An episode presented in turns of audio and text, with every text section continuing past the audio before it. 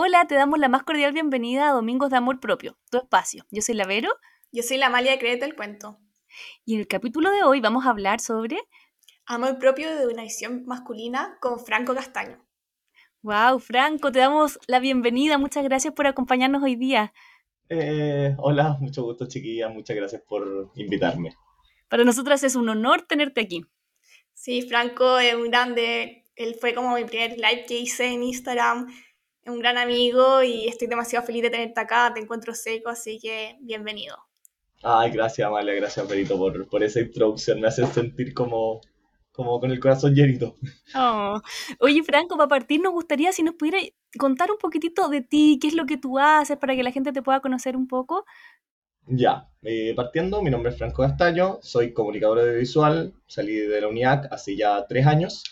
Eh, ejercí mi carrera un rato, pero después cayó, fue, vino el estallido social, después la pandemia, me quedé sin trabajo y empecé a subir videos a redes sociales y actualmente me dedico a eso, a trabajar con redes sociales, principalmente tocando temas de amor propio y romper masculinidades tóxicas.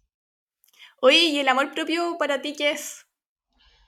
Para mí el amor propio es un, es un proceso, más que nada. Está esta, esta creencia de que uno empieza, empieza el amor propio y parte siendo increíble. Un día te despertás en la mañana, te mirás en el espejo, oh, llegó el amor propio a mí, ahora me amo y soy increíble.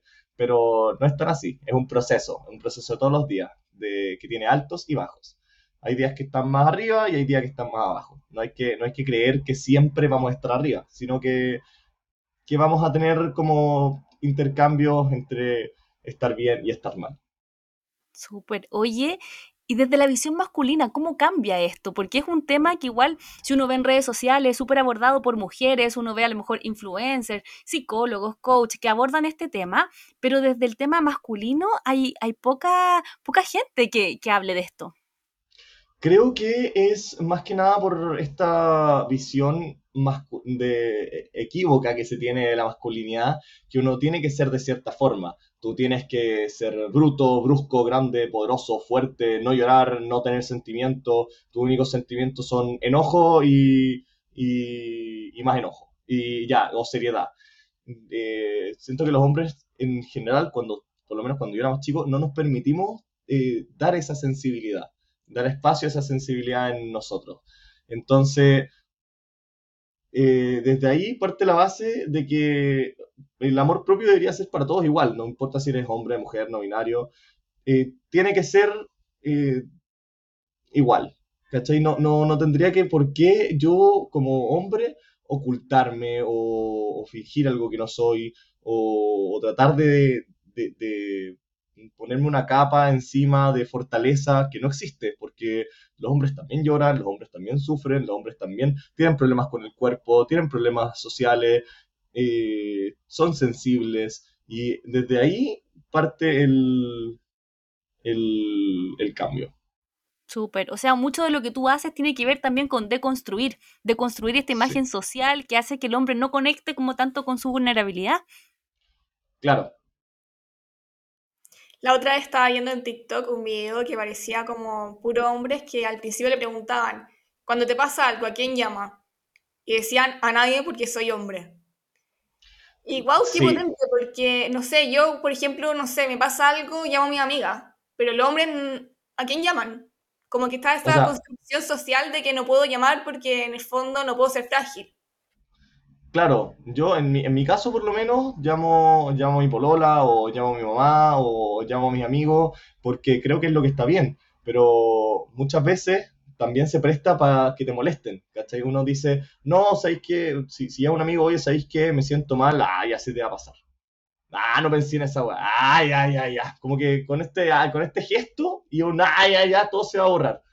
Eh, pero no, no es tan así, uno realmente tiene que expresar las cosas, tiene que salir de ahí como que está demasiado limitado por la sociedad el hecho de, hablar de nosotros, de hablar de nuestros sentimientos, de hablar de amor propio, porque es visto más que nada como algo ligado a la comunidad LGBTIQ o a las mujeres, no tanto en hombres hetero o, hombres en general. O el típico, los hombres no lloran. Es que sí, es típico que, que, uno crece viendo esa cuestión, esa figura masculina de como paternal, paternal, entre comillas, porque el papá tiene que ser de cierta forma. El papá es el fuerte, el papá es el que sostiene, el papá es el que... Y de ahí viene el, eso es masculino y así tienen que ser los hombres, porque eso nos preparamos para ser así, para, para ser como el, el, pilar fundamental y no, tenemos, no podemos darnos espacio a, a sentimientos. Eso es de mujeres o, o de gays. Eso es de lo que está tan mal y hay que empezar a cambiar. Oye, Franco, ¿cómo lo que llegaste a esto? Ah, sí, lo que estás haciendo. Sí, es súper lindo. Es que, ¿sabes por qué? Te lo iba a comentar en relación a eso, porque finalmente es como que abres un camino para nuevas generaciones, para personas que, que, escuchan tu mensaje y para personas que a lo mejor que son más jóvenes, se les hace mucho más fácil porque tienen un referente, cosa que antes también no existía. Claro, a mí, a mí me costó mucho cuando entré en este mundo buscar referentes masculinos. De hecho, no encontré. Eh, yo tenía puras referentes femeninas y, y fue súper difícil eh, empezar a formarme, porque claro, yo empecé a hablar estos temas y en un principio tocaba muchos temas diversamente, sin saber mucho, y no tenía referentes masculinos, entonces los tocaba más como de un lado femenino y no, no tenía llegada hacia la gente, hacia los hombres, y, y, entonces como que me fui orientando, fui investigando, fui aprendiendo a vivir de mi propia experiencia personal y fui amoldando mi contenido a que sea para hombres, para mujeres, para todo el mundo, pero desde una visión masculina, que es la mía. Súper. ¿Y cómo llegaste a eso? Como que, no sé, por el tema del amor propio, ¿cómo llegaste a quererte a ti mismo? Y atreverte sobre todo a hablar este tema, porque claro, el único, para mí el único como que de los hombres que conozco, ahora hay más, pero en ese minuto era Franco el que hablaba esto, como nadie más. Y yo le decía Franco, ¿te acordé que te escribía? Y Franco, me encantaría tener más hombres, como poder invitarlos a lives y poder hablar de este tema. Y era como, no sé, uno, Cristian París, que era el que yo hablaba, y tú. Eran los dos que yo conocía y... Claro. Era. Y el Cristian tampoco es que hablara de amor propio, el Cristian es modelo, masculino plus. Eh, y de repente se mandaban un par de reflexiones, pero no hablaba tanto estos temas, porque no, porque no lo hacía, ahora lo habla más. Eh, encuentro que es muy bacán cómo, cómo ha llevado esto, cómo ha... Eh, él para mí es un referente tremendo pero, pero no, no, sabía a quién llegar. Entonces solamente tenía eh, referentes femeninos. Así que empecé a trabajar en, en, mí y viendo referentes como la Javi Wayne o la Antola Rain o, o, varias mujeres que yo encontraba bacanes y ahí empecé con el tema. Yo tuve una, una ex hace mucho tiempo que era modelo plus size y ella me metió como en el mundo de, del body positive y el amor propio. Y ahí yo empecé a aprender, empecé a crecer y de la nada dije, bueno, yo necesito más de esto en mi vida, porque yo me di cuenta en ese minuto que yo no me quería lo suficiente, que yo no estaba pasándolo tan bien conmigo, estaba yendo al gimnasio por las razones equivocadas, estaba haciendo deporte por, la, por cosas que no, no eran banales y, y tenía que empezar a trabajar en mí. Y ahí fue cuando me di cuenta que eh, cuando hago las cosas por mí, para mí, empezáis un proceso de amor propio. Eh, yo no, no diría que actualmente me amo a mí mismo, pero sí estoy en ese proceso y estoy trabajando. Hay días buenos, hay días malos y hoy en día son más buenos que malos. Qué lindo. Qué lindo lo que, lo que tú estás viviendo. Tu propio proceso también está en coherencia con lo que estás entregando. Sí, eso, de, eso, de eso se trata. Como que yo trato de ser lo más como real posible. El otro día conversaba con una amiga que me decía lo mismo. Me decía, oye Franco, tú que trabajas, porque no tienes Instagram me decía, tú que trabajáis con redes sociales, ¿no te, no te cuesta mantener un personaje?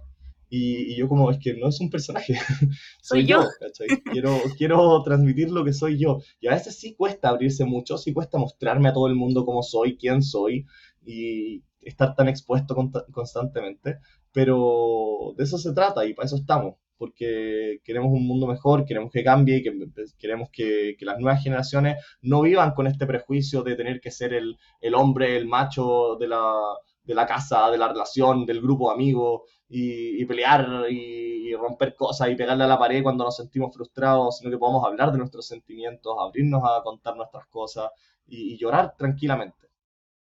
Qué lindo. Y eso finalmente también igual es como transversal al ser humano, como tú decías, y así como independiente de nuestro género, orientación sexual o cualquier cosa en el fondo que nos sintamos identificados, porque nos pasa a todas las personas. Entonces al final este tema de romper paradigmas, de construir, conectar con quienes somos y desde ahí encontrar nuestro valor también como personas, aplica para todos. Claro, es un poco raro que me digan como, eh, y tú que tocáis el, el amor propio desde masculino, y yo como, pero bueno, si el amor propio es para todos, ¿cachai? El amor Obvio. propio es eso, es un proceso en el que tenemos altos y bajos y donde buscamos estar en, en armonía y mejor con nosotros mismos.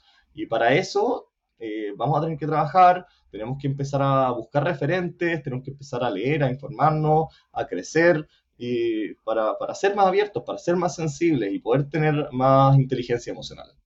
No, y también para las generaciones que vengan, como que no sea un tema, como que sea nomás, como que no sea como, oye, esta gente está hablando amor propio, que bacán, sino que sea como, oye, es un tema que es nomás, como que es parte de tu vida quererte a ti mismo y que no sea como raro, oye, este persona está hablando esto y qué raro, porque antes era como, qué raro que estén hablando eso, porque ella está hablando de amor propio, como de dónde salió, porque tiene una relación increíble, como, ay, la típica cuestión como, ah, qué egocéntrico, cuando en verdad no es así, es algo que debería ser como parte de tu vida.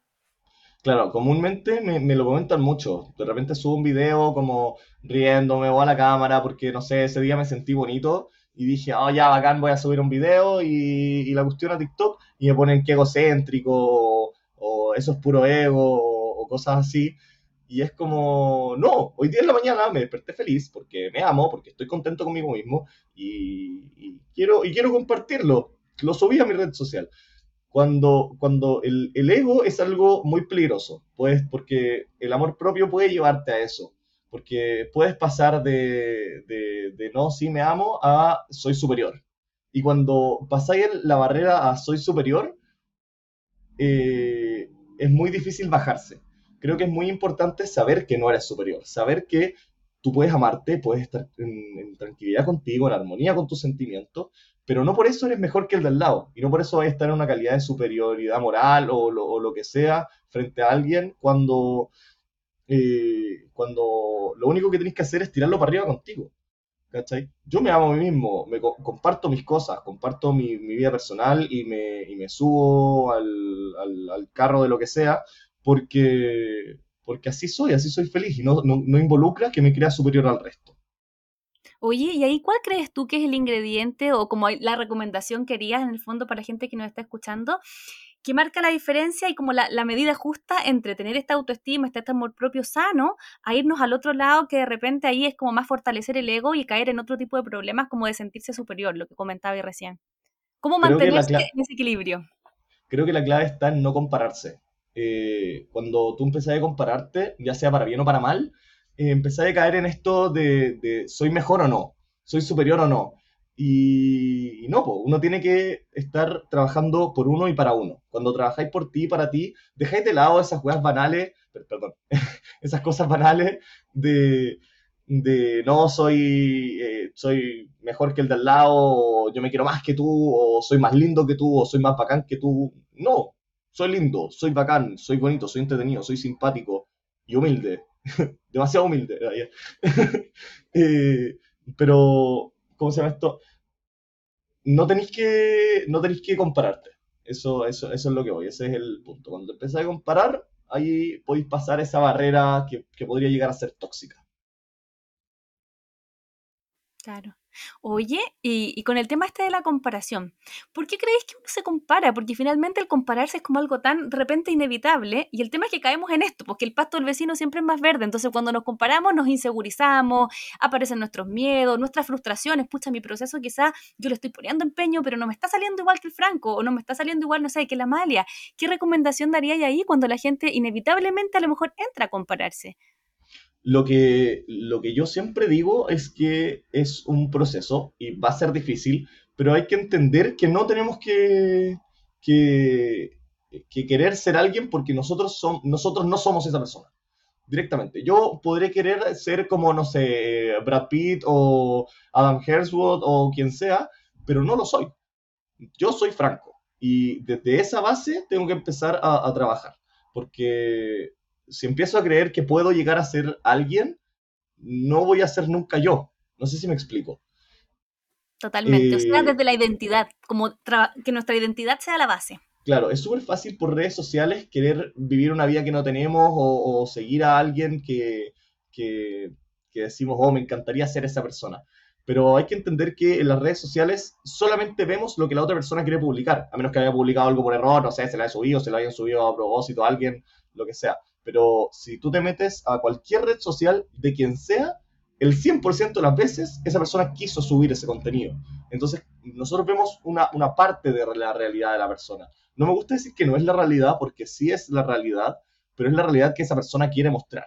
Entonces tenemos que entender que no todos los días son así. Yo sí subo cosas felices, subo cosas tristes, pero yo subo que, no sé, aunque suba 30, 40 historias al día, eso no alcanza para cubrir las 24 horas del día. No, no puedo estar con una cámara grabándome las 24 horas. Si lo hiciera, ahí sí realmente estaría mostrando como, entre comillas, una fracción de mi día. Eso sería real un documental. Pero, pero, no, pero no es verdad tenemos que entender que yo nunca voy a ser la otra persona porque yo soy yo y que las redes sociales son una fracción de la realidad, no la realidad completa. Y como tú lo, decís, como cada uno muestra lo que quiere mostrar, como si yo quiero mostrar que estoy feliz, voy a mostrar eso, y si estoy triste, que hay gente que es más real, que muestra como los dos lados de la moneda, pero es también como un filtro, pasa un filtro, como que no voy a mostrar 100% tu vida, lo que tú decís, como que uno decide lo que hay que mostrar, y súper importante no compararse, porque ahí viene todo el tema tóxico de querer ser alguien, o no sé, el típico, no sé, en el verano que publican puras mujeres estupendas y queréis tener ese cuerpo y te así lo imposible por tener ese cuerpo, pero en verdad no lo vaya a tener, porque tú eres único por como tú eres. Y tenía un cuerpo distinto, y todos los cuerpos son diferentes, y hay que, hay que saber que eh, los cuerpos de verano son una estupidez, no existe un cuerpo verano, ¿cachai? Hay que entender que el, el, cuerpo de gimnasio tampoco y que todas las personas tienen diferentes metabolismos. Yo estoy yendo a la Nutri y algo muy importante que nos dijo al momento de comenzar, porque estoy yendo con mi polola, es que no nos comparemos, porque tenemos un metabolismo distinto. Uno va a tener un proceso distinto al otro. Puede ser que un día uno, o sea, una semana uno baje más y el otro baje menos, porque biológicamente las mujeres eh, acumulan más grasa, porque su cuerpo está desarrollado para tener un hijo, aunque no quieran tenerlo. ¿cachai? Su cuerpo va a acumular más grasa y va a acumularlo en algunas partes. Tu cuerpo te dice, no, eh, oye, guárdame esta grasita para mí, para mi hijo, pero bueno, no tengo hijo, da lo mismo, pero podría llegar a tenerlo, ¿cachai? Entonces, tienen un proceso metabólico distinto. Y, y no es el mismo que una mujer que, no sé, ya le eh, está operada o le llegó la menopausia o lo que sea, porque son todos los, todos los cuerpos son distintos, en los hombres también. Hay gente que tiene, por cómo comes, por cómo vives, por cómo haces deporte, todo tu metabolismo cambia y, nadie tiene un metabolismo igual a otro. Entonces tenemos que entender que no, no vamos a llegar nunca a ese cuerpo ideal que tiene otra persona porque no tenemos ese tipo de cuerpo. Voy a tener mi cuerpo. Me gusta mi cuerpo o no, lo puedo cambiar o no, a modo de que yo quiera, pero sigue siendo mío y no va a ser el de alguien más.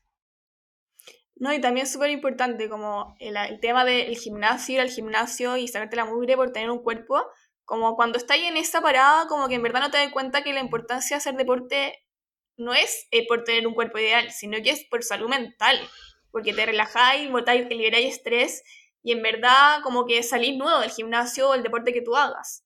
No es por claro, y también puede ser porque quiere, tienes un objetivo, o sea, eh, hay físico, si tienes, no sé, competencias, eh, haces competencias de fitness o te, te dedicas al fisicoculturismo o quieres tener un cuerpo para sentirte mejor contigo mismo, está bien que lo hagas, pero que sea por ti, para ti, no para, agradar, no para agradar a nadie. Tener entendido que, que el proceso es tuyo. Que no, es como hacerlo porque me quiero y no para que me quieran. Claro, perfecto. Qué buena frase. Sí, encuentro potente también lo que decíais de, mm, del tema de, de los procesos, por ejemplo, de bajar de peso, que para cada persona es distinto, creo que también eso es extrapolable a cualquier proceso, porque finalmente mi proceso de amor propio es distinto al de cualquier otra persona, entonces siempre es importante no compararse porque cada persona va a ir a su ritmo porque tiene que ver con su historia, con sus experiencias, con sus heridas, etcétera. Por lo tanto, hay que estar súper como desde la paciencia, de la compasión, desde, desde darnos mucho amor en esto. Sí, pues, es importante que, que, como decíamos, que sea un proceso por ti y para ti. Entender que el cuerpo cambia y si y un día vas a estar de cierta forma, un día vas a pesar más, un día vas a pesar menos, no vas a ver cambio en una semana o dos semanas, ¿cachai? El, el proceso de, de, hacer deporte de, o de quererse uno mismo es eso, es un proceso, tiene altos y bajos. Y elegirte a ti cada día, también. Eso. Qué lindo. Oye, Franco, em, bueno, como estamos aquí ya terminando este episodio, el cual ha sido demasiado, demasiado como nutritivo para el alma, escucharte y escuchar también tu, visión. ¿Con qué te gustaría cerrar? ¿Qué te gustaría como tu mensaje que, que quedara para la gente? Recordarle a la gente que eh, tomar los puntos más importantes que hablamos hoy día. No nos comparemos, tú eres tú y punto, no, no vas a ser nadie más. Eh, amarse a sí mismo es un proceso, tiene altos y bajos, y que hagas las cosas por ti y para ti. Cuando tú haces las cosas por ti y para ti, todo va a salir mucho mejor. Y acuérdate que es de a poquito. Oye, ahora yo quería... No a haber cambios en una semana, Después de lo que dijiste, es como para decir, ¡guau! Así como no sé, nos faltan los efectos de sonido. Ay. Muchas gracias, Franco, por estar hoy día con nosotras. Ya, muchas gracias, queridas. Gracias. Cuídense mucho, muchas gracias por todo. Adiós. Gracias a ti, adiós.